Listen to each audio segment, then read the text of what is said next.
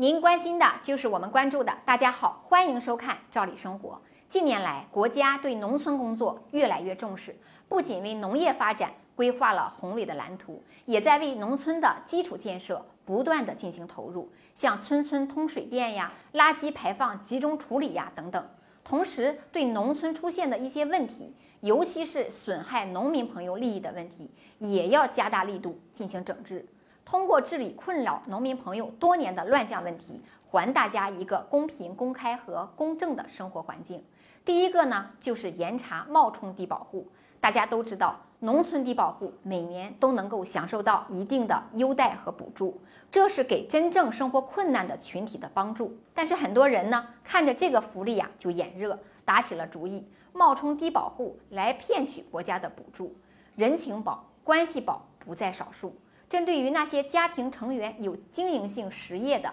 家庭成员因违法被处理的家庭成员有经济能力却不履行赡养或抚养义务的，以及不按相关规定如实申报家庭经济收入或者有劳动能力却不从事劳动导致贫困等等这部分人呢，将被进行清理，坚决的清除出低保户的行列。同时啊，还要规范低保审查的程序。杜绝那些没有开评议会就评定低保、没有公示以及没有经过入户调查就评定低保的行为，还真正符合条件的生活困难家庭一份权益和帮助。第二个就是针对村干部的管理工作，首先呀，就是加强对村干部的选举工作的监督。由于农村居民的特点呢，很多都是家族式居住，生活圈子小，那么在村干部的选举问题上滋生了很多问题。导致村民们很反感，因此，对于有过违法问题尚未调查清楚的，以前呢受过处分并尚在处分期的，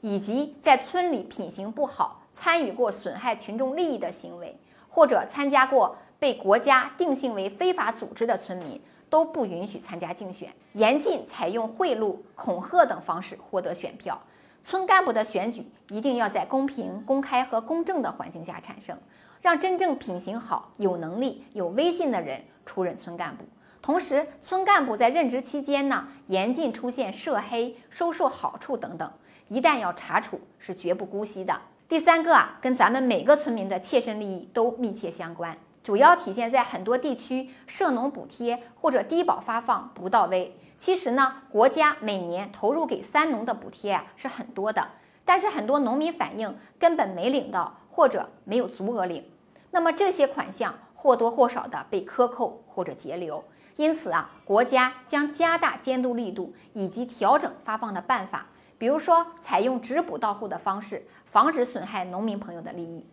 再一个就是农村的集体财产要公开透明，杜绝中饱私囊的发生。今年开始，国家要求村务啊必须公开透明，所有的村民都有知情权。看了这么多好消息，农民朋友一定很高兴。国家加大整治力度，让腐败失去滋生的温床，我们百姓的日子当然也就越过越好了。今天的话题咱们就先聊到这儿，感谢您的收看，咱们明天见。四十年沧海变桑田，看新疆李奶奶把戈壁滩变成良田。